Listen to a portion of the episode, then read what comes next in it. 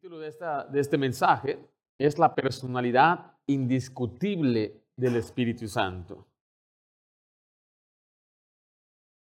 La, la, personalidad del Espíritu Santo es indiscutible a la luz de la Biblia. Significa que no hay duda, no queda duda que el Espíritu Santo es una persona. Ahora, cuando nosotros hablamos de la persona del Espíritu Santo, simplemente estamos diciendo que Él es un ser personal. Ahí le dice que el Espíritu Santo puede tener comunión con nosotros. Esta palabra comunión significa compañerismo y amistad entre dos personas. Ahí en 2 de Corintios 13, 14 dice la Biblia, la gracia del Señor Jesucristo, el amor de Dios, note esta frase, y la comunión de quién, dice ahí, del Espíritu Santo sean con todos vosotros. O sea que solamente una persona puede tener compañerismo, comunión con otra persona. Y le quiero decir que esta es una doctrina esencial en la fe cristiana, la cual valida la Trinidad, la santificación, la comunión íntima con Dios, la inspiración de las escrituras y la activa obra del Espíritu Santo en el ministerio. O sea que entender que el Espíritu Santo es una persona, reconocemos su capacidad para establecer relaciones, ejercer su divinidad. Y contrariamente, nosotros si lo identificamos como una mera fuerza o una simple energía, eso sería contrario completamente a las escrituras. Ahora, yo sé que para el lector eventual de la Biblia, el Espíritu Santo parece en ocasiones como una influencia impersonal, porque la Biblia usa muchos símbolos como el soplo, usa como el agua, quizás podemos ver otros símbolos impersonales de Dios también, como castillo, escudo, fuerza, ese argumento tenemos que siempre verlo a la luz de las escrituras. Así que vamos a empezar a aprender en esta mañana la personalidad indiscutible del Espíritu Santo. Número uno, escriba conmigo, por favor. Es una pregunta que vamos a contestar. ¿Es una persona el Espíritu Santo? Ahora voy a preguntarle a algunos de ustedes que estamos aquí, ¿qué entiende usted por la palabra persona? ¿Por qué cree usted que hay personas, hay gente que están confundidos y piensan que decir que el Espíritu Santo es una persona no es correcto. Una vez estaba yo evangelizando, era un martes en la noche, y habíamos terminado, y habíamos orado y despedido, pero yo estaba esperando a algunos hermanos que no habían regresado. Y viene un hermano y me dice, pastor, tiene que hablar con este muchacho, tiene preguntas, tiene tiempo. Dije, vamos. Y cuando estoy sentado, la pregunta que él tenía era si Dios o Jesús o el Espíritu Santo es una persona. Y le dije que sí. El problema es que para ellos la espiritualidad excluye la personalidad, pero escriba usted, por favor, la espiritualidad no excluye la personalidad. En otras palabras, ellos creen que decir que el Espíritu Santo es una persona, piensan que nosotros estamos diciendo que el Espíritu Santo es un humano. Y eso no es lo que estamos tratando de decir. Ahora, ¿es Jesús o fue Jesús un ser humano? ¿Es un hombre Jesús? Jesús sí. Primera Timoteo 2.5 dice así la Biblia, porque hay un solo Dios y un solo mediador entre Dios y los hombres. Note esta frase, Jesucristo, ¿qué? Hombre, según la Biblia, Jesucristo es un hombre. Jesucristo tiene un cuerpo físico, pero el cuerpo de Cristo no es como el nuestro, su cuerpo es un cuerpo glorificado. Sin embargo, el énfasis que estamos tratando de aprender hoy es si el Espíritu Santo no es una persona, no es un ser humano, no tiene un cuerpo físico, sino que si, tiene un ser, si es un ser personal, si él puede, si él posee las características, atributos de una persona. Algunos incluso piensan que una persona es lo opuesto a un espiritual. Pero eso es un error. Es cierto que todo ser humano es una persona, pero no toda persona es un ser humano. ¿Sí me explico? Gracias. O sea, en palabras sencillas, ser persona sencillamente es, ser diferente a un animal o a una cosa.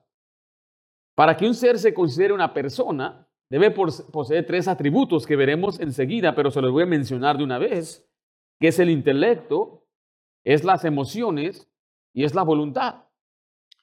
Siendo así entonces, todos los seres que poseen estos tres atributos básicos de personalidad se consideran personas, tales como Dios, Jesucristo, Satanás, los demonios y los hombres. Note que mencioné Satanás, porque Satanás, mire 2 Timoteo 2:26, y escapen del lazo del diablo en que están cautivos a qué cosa? A la voluntad de él. Satanás tiene una voluntad. Y esa voluntad la posee siendo él un ser espiritual. ¿Tiene un cuerpo? No, él no tiene un cuerpo físico como usted y yo, pero es un ser que existe y él tiene voluntad. Su voluntad es destruir. ¿Tiene emoción? ¿Se enoja quizá? ¿Se alegra cuando le va mal? Tiene intelecto.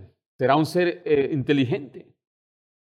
¿Qué tal los demonios? En Mateo 8:31 dice, y los demonios le rogaron diciendo, si nos echas fuera, permítenos ir a aquel hato de cerdos. En el contexto de este, esta escena, Jesucristo enfrenta a un hombre que tiene dos mil demonios. Y muchos han, han, interpretado ese pasaje diciendo que el miedo que ellos tenían es que fueran enviados al abismo. Jesucristo tenía autoridad de mandarlos al infierno, pero ellos con esa inteligencia que tienen como seres inteligentes, no querían ir allá, entonces le ruegan a Jesús, mándanos mejor a ese hato de, pues, de cerdos. Y así fue, el Señor le permitió. Note que ellos tienen una mente, tienen intelecto, tienen voluntad, pero tienen cuerpo físico. Ellos estaban poseyendo a un cuerpo físico, pero no era de ellos. Los ángeles, según de Pedro 2.4, dice, porque si Dios no perdonó a los ángeles, ¿qué? ¿O los ángeles pueden pecar? ¿O qué pecado se refiere? Hoy no nos toca hablar de este tema. Nada más estoy señalando que los ángeles en este pasaje tienen voluntad de transgredir cualquier mandamiento que Dios les había dado.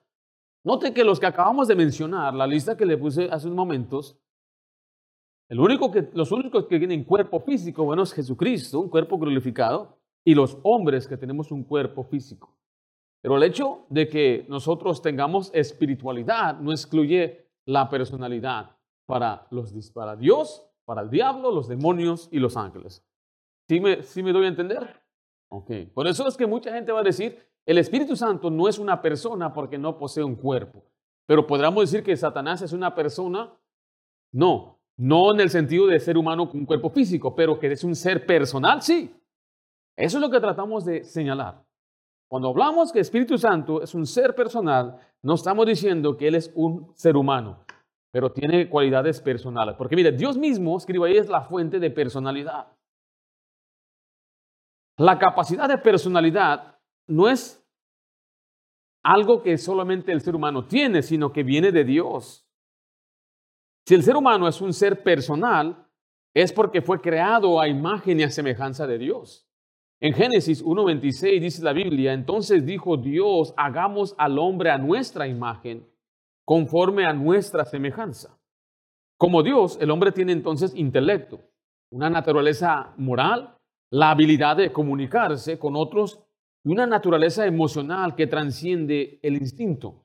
Los animales tienen instinto. Ellos nacen con esa habilidad innata de sobrevivir. Usted no ve a un pajarito ir a una universidad para aprender a hacer su nido. No ve a la araña aprendiendo en un lugar cómo hacer su telaraña. Todo eso es un instinto, algo que ellos tienen diseñado por Dios. Pero usted y yo no vivimos con instinto, usted y yo tenemos intelecto, tenemos inteligencia, somos hechos a la semejanza de Dios. Los animales tampoco poseen, la, quiero decir, la misma capacidad de emoción, porque yo, he visto perros tristes. Pero usted no ha visto a un perro alguna vez admirando un paisaje. ¿No? Usted va ahí a un lugar hermoso y usted está mirando, qué tremendo está aquí. Y el perro está buscando dónde, dónde hacer del baño. Es lo que está haciendo el perro. Es su instinto de él. Él está buscando cómo hacer su territorio de esa forma. Así es como Dios los diseñó a ellos. Pero usted y yo admiramos esas cosas. A los animales no les interesa cómo lucen, cómo se ven. Eso no es nada, eh, como, nada, nada que ver con lo de un ser humano. Ellos tienen un instinto muy diferente en sus plumas, cómo se mueven para atraer ¿verdad? sus movimientos. El pavo real empieza ahí a mostrar todas esas, esas plumas hermosas que tiene, pero no lo hace de la forma que un ser humano es. Cuando hablamos de la semejanza, aquí no trata de apariencia. En contraste a los animales, el hombre es capaz de adorar, comunicar y hablar con su creador. Ahora mire, Dios le transfirió estos atributos personales al momento de crearlos. Quiero que vea ahí en, el mismo pasaje, Génesis 1.26, que cuando Dios nos hizo, a nosotros entonces nos pone como cabeza de toda creación. Dice la siguiente frase, y señoré en los peces del mar, en las aves de los cielos, en las bestias, en toda la tierra y en todo animal que se arrastra sobre la tierra. Entonces note que lo que estoy tratando ahorita de comunicar, expresar, es la personalidad, explicando que espiritualidad no excluye personalidad. El hecho que es un espiritual no significa que no, tiene, no es un ser personal. Y vamos a ver entonces algunos atributos de la personalidad del Espíritu Santo. Digo ahí, veamos atributos de la personalidad del Espíritu Santo.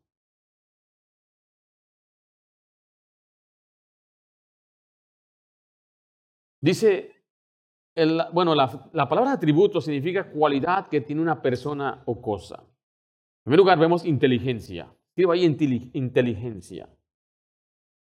Esta palabra inteligencia quiere decir la facultad para comprender o entender las cosas. O sea, ¿es el Espíritu Santo un ser inteligente? Sí, la Biblia presenta al Espíritu como un ser inteligente. Por ejemplo, el Espíritu Santo conoce y escudriñan lo profundo de Dios. Mira, Corintios 2.10 dice la Biblia, pero Dios nos la reveló a nosotros por el Espíritu. Porque el Espíritu, todo, ¿qué dice ahí? Todo lo escudriña, aún lo profundo de Dios. Porque ¿quién de los hombres sabe las cosas del hombre, sino el Espíritu del hombre que está en él? Así tampoco nadie conoció las cosas de Dios, sino el Espíritu de Dios. Note que el Espíritu Santo, Él conoce todas las cosas. Y él escudriña. Escudriñar significa indagar, analizar una cosa. Un ser personal puede indagar, puede estudiar, puede analizar, tiene inteligencia, o sea, tiene la facultad de comprender una cosa. Por lo tanto, el Espíritu Santo tiene inteligencia. ¿Sí me estoy explicando? En Isaías 11.2 vemos su espíritu de sabiduría y reposaré sobre él el espíritu de Jehová, espíritu de sabiduría. ¿Y qué dice la siguiente palabra ahí? y de inteligencia. En Romanos 8:27 dice la Biblia, más el que escudriña los corazones, ¿qué es la siguiente palabra? Sabe, entonces tiene conocimiento, él sabe la inteligencia de poder comprender las cosas. Ahora, al contraste, una fuerza impersonal no tiene inteligencia, no puede comprender una cosa, no se le puede explicar algo. Si hablamos con una fuerza impersonal, no como la electricidad o la luz. Usted puede hablarle a una lámpara todo el día, no va a comprender nada. Usted puede hablar con el viento, pero el viento no es, un, es, una fuerza impersonal. Y a veces la gente habla del Espíritu Santo como una fuerza que viene y es así como un tipo... Ah,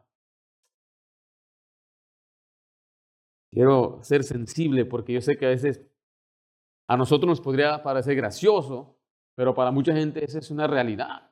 No quiero que sentamos que el Espíritu Santo es como un poder, como a veces tienen una, una, algo invisible y como el toque de Dios. No, es, el Espíritu Santo es un ser inteligente. En, en Hechos 31.3, note su sabiduría, dice, y lo he llenado del Espíritu de Dios, note, en sabiduría. ¿Y qué dice otra vez? Y inteligencia, en ciencia y en todo arte. Y el Espíritu Santo, Santo, como comprende las cosas, las puede enseñar Mire Juan 14, 26, más el consolador, el Espíritu Santo, a quien el Padre enviará en mi nombre, Él os que os enseñará todas las cosas y os recordará todo lo que yo os he dicho. Note entonces cómo el Espíritu Santo en su inteligencia, su conocimiento, la habilidad de entender, Él enseña. Son atributos de una persona, de una personalidad. Escriba letra B, emociones. Le voy a dar una definición bastante larga, la cual quizás es una definición humana. Y no necesariamente quiero yo encajar a Dios en esta definición, pero la emoción significa estado afectivo intenso y transitorio producido por una situación o estímulo del entorno que transformará el equilibrio físico de una persona. Hablando de su manera de pensar. Para ponerlo ya en palabras más prácticas, es cuando una cosa sucede y me afecta en mi emoción, cuando me pongo triste o alegre. La Biblia muestra que Dios es un Dios con emociones. Desde Génesis, en Génesis 6 dice, y le dolió a Dios en su corazón. Vamos a ver que el Espíritu Santo también es sensible, presenta emociones, como dice que los cristianos deben cuidar de no entristecerle, Efesios 4:30, estamos ahí. Dice, y no que, y no contristéis al Espíritu Santo de Dios, con el cual fuiste sellados para el día de redención. Contristar es causar tristeza, pero note que las, las únicas personas que nos pueden contristar son, son quienes. ¿Quiénes son las personas que le pueden contristar a usted, hermano? Específicamente, ¿quién? Gente que usted ama. Una persona que usted no ama, no le puede, le va a hacer enojar.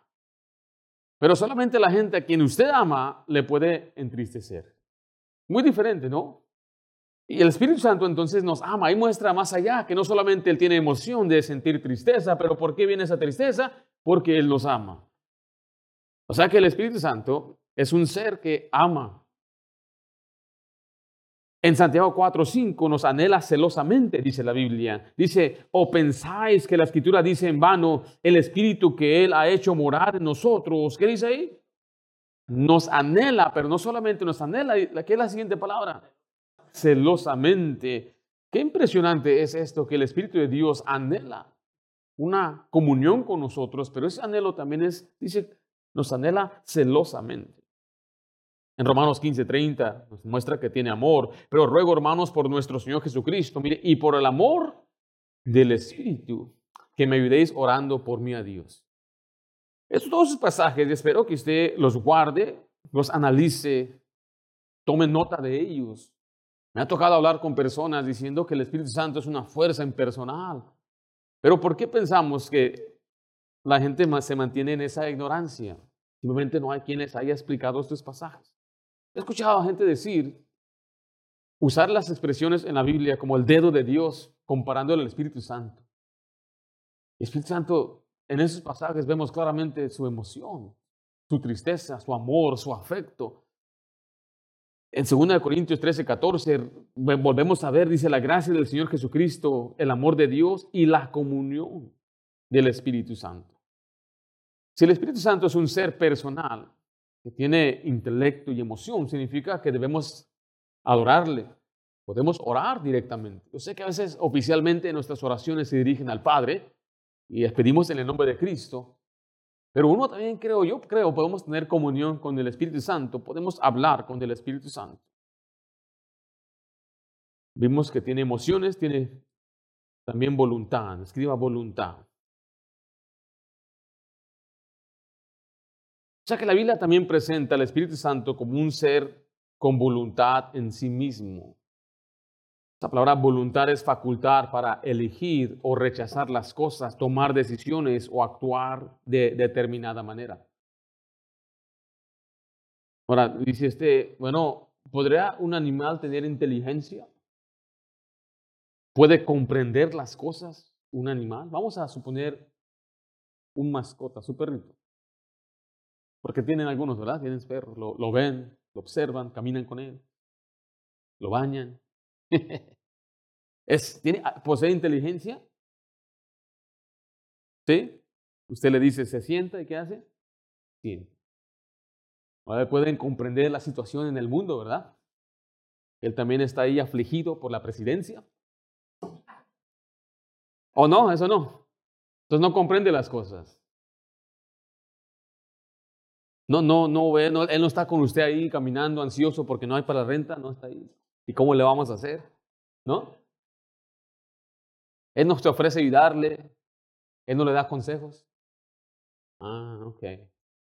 Entonces lo que él posee es más, no es, no es inteligencia como una persona. ¿Sí me estoy explicando? tiene emoción. ¿Sí? Ahora, pero ¿qué tipo de emoción es? ¿Es como una persona? No. Eh, yo no estoy exponiendo, eh, no quiero que nadie se sienta mal, no estoy diciendo, yo, yo tenía, tenía, y por eso ya no tengo. Sabemos cómo se siente cuando perdemos a un mascota, perrito, más que nada un perro, los gatos no. Yo sé que algunos tienen gatos, pero es que los gatos ellos no son leales, ellos, ellos te ven y ellos sienten que tú eres el, que ellos son los dueños y tú estás para servirles. No, pero el perro, el perro, él está ahí, él piensa que tú eres la cosa más grande del mundo.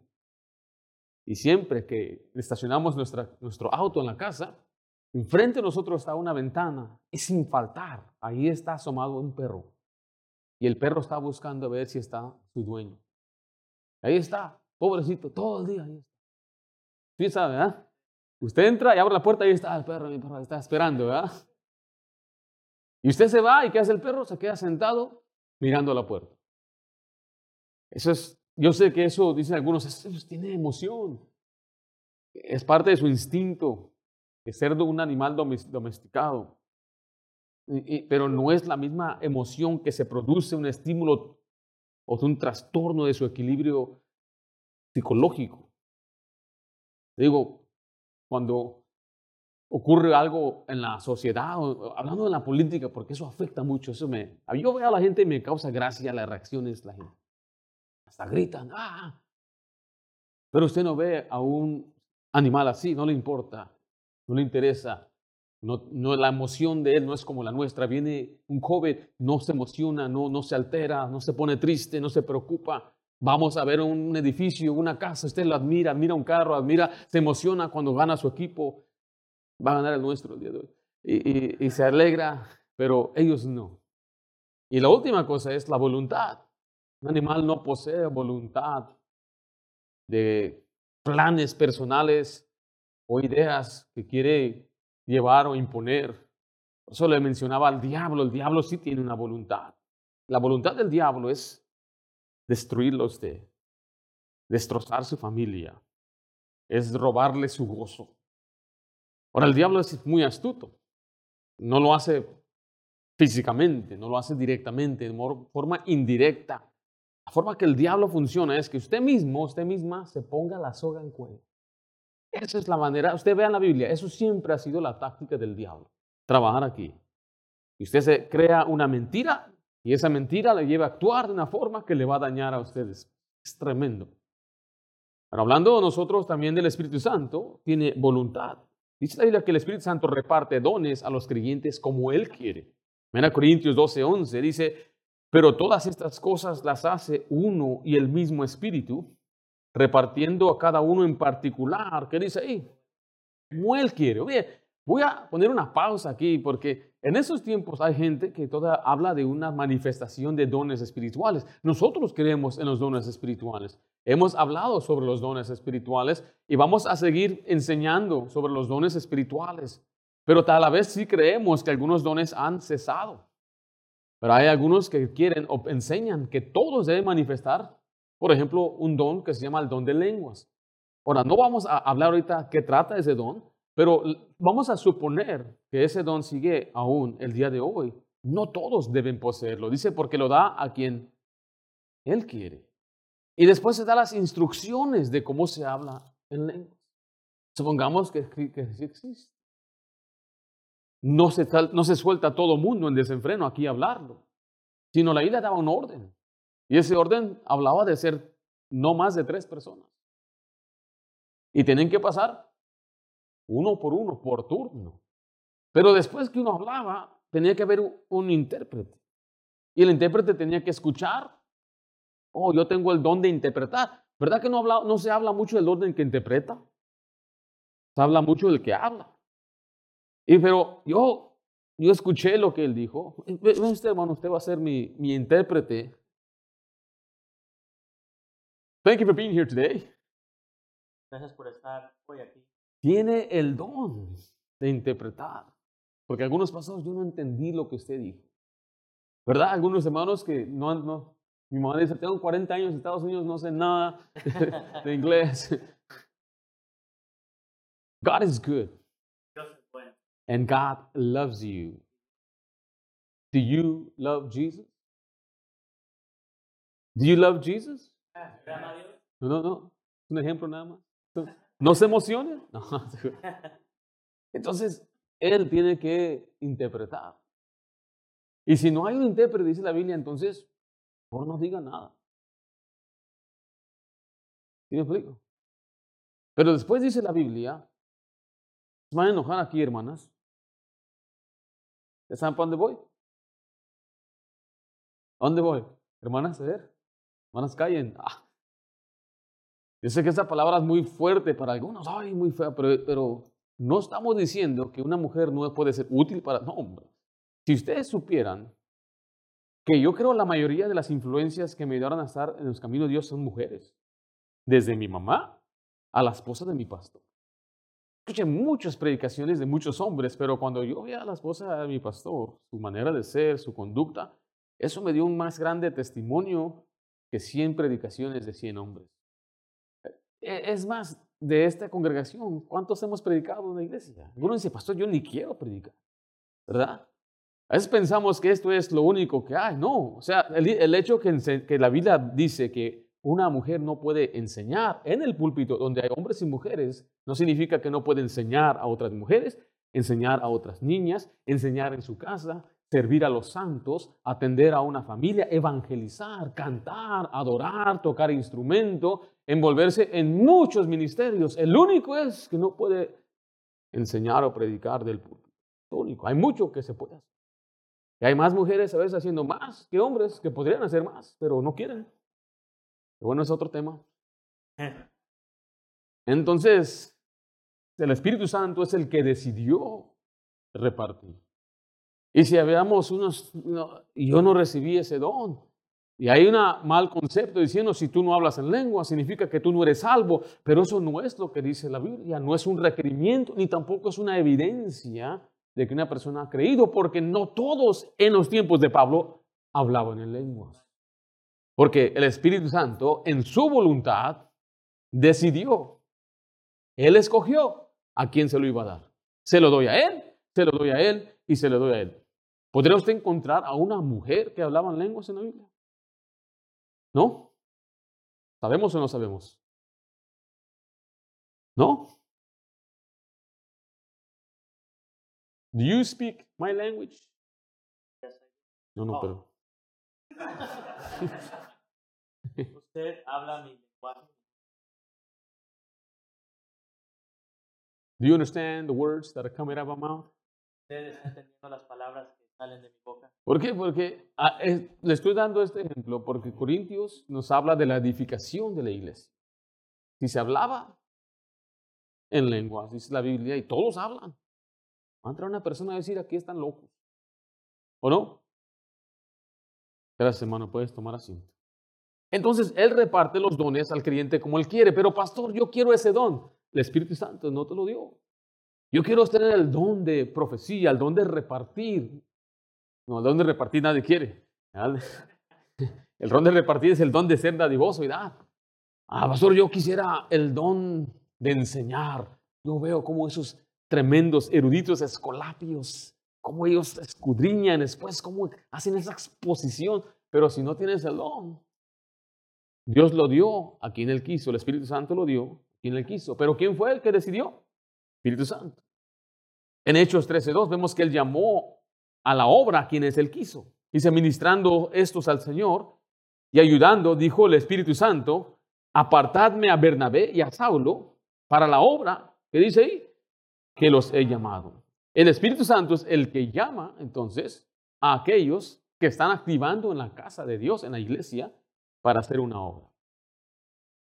Ahora, yo creo que los llamamientos de Dios tienen que ver siempre con alcanzar las almas para Cristo, para evangelizar, para que la gente últimamente conozca a Cristo. Si alguien dice, yo tengo un llamado de ser pastor, le preguntaría, ¿cómo está activando usted para que la gente conozca a Cristo en el evangelismo?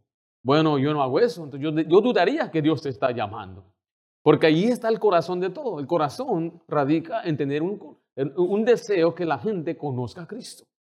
En todos los llamamientos en el Nuevo Testamento, que tiene que ver con servir como pastor o un siervo de Dios tiene que ver con la meta final, que es que la gente conozca de Cristo. Note que llamó a quienes estaban activando, ¿no? Ministrando esto significa sirviendo eso, estaban activos. O sea que Dios no llama a una persona que no está activa. Siempre en la Biblia usted va a ver que Dios llama a gente que estaba haciendo algo. Cuando llamó a Eliseo, él estaba trabajando en el campo. Cuando llamó a David, estaba cuidando las ovejas. Cuando llamó a Moisés,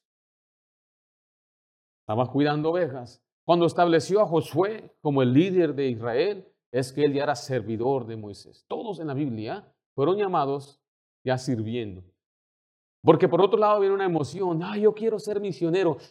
No cruza ni la calle a hablarle a alguien de Cristo y, quiere cruzar el mar. Imagínense. Entonces yo no creo que es un llamamiento de Dios, es una emoción que le están haciendo. Pero el Espíritu Santo es el que le empieza a llamar y a hablar y a poner esos anhelos y deseos de ir y hacer algo para Dios. Ahora también tengo cuidado en decir esto. Dios usa sus talentos, sus habilidades, yo creo que usted debe usarlos, pero no existe un llamado para ser músico en la Biblia. Dios, Dios, Dios me llamó a la música. No, no, si usted sabe música, usted debería usarla para Dios. Usted debería ser un instrumento y, la iglesia lo necesita, esa habilidad que Dios le ha dado pero cuando hablamos de llamamiento a la música, muchos se conforman. Eso es lo que yo hago. Yo no hago esto, yo no me involucro allá, yo no evangelizo, yo soy músico. No, e, eso no es un llamado de Dios. Si me estoy explicando, todos los llamados de Dios son para hacer conocer el Evangelio de Cristo. Dios nos dota, nos prepara para después edificar a la iglesia. ¿Sí me explico? Muy bien. Hechos 16, 6. Vemos que el Espíritu Santo guió a Pablo y le prohibió ir a ciertos lugares. Dice el 6, y atravesando Frigia y la provincia de Galacia, le fue, le fue prohibido por el Espíritu hablar la palabra en Asia. Y cuando llegaron a Misia, intentaron ir a Britinia, pero el Espíritu Santo no se los permitió. Y pasando junto a Misia, descendieron a Troas. Y se le mostró a Pablo una visión de noche. Un varón macedonio estaba en pie rogando y diciendo, pasa a Macedonia y ayúdanos. Cuando vio la visión, enseguida procuramos partir para Macedonia, dando por cierto que Dios nos llamaba para que le anunciásemos el Evangelio. Zarpando pues de Troas, vinimos rumbo directo a Samotracia y al día siguiente a Neápolis. Note cómo ellos tenían la idea, vamos hacia este lugar, pero el Espíritu Santo le decía, no, vamos hacia este lugar. Y el Espíritu Santo le decía, no. ¿Por qué? Porque el Espíritu Santo tiene una voluntad. Su voluntad era que ellos fueran a donde llegaron, a lo que era Samotracia, Neápolis, a Macedonia. Ahora, el Espíritu Santo también nos guía al día de hoy, nos sigue guiando, nos guía por su palabra.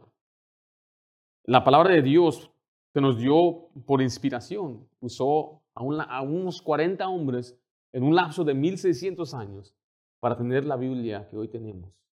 La Biblia misma afirma ser palabra de Dios. Y cuando usted lee la Biblia, usted está aprendiendo la voluntad del Espíritu Santo.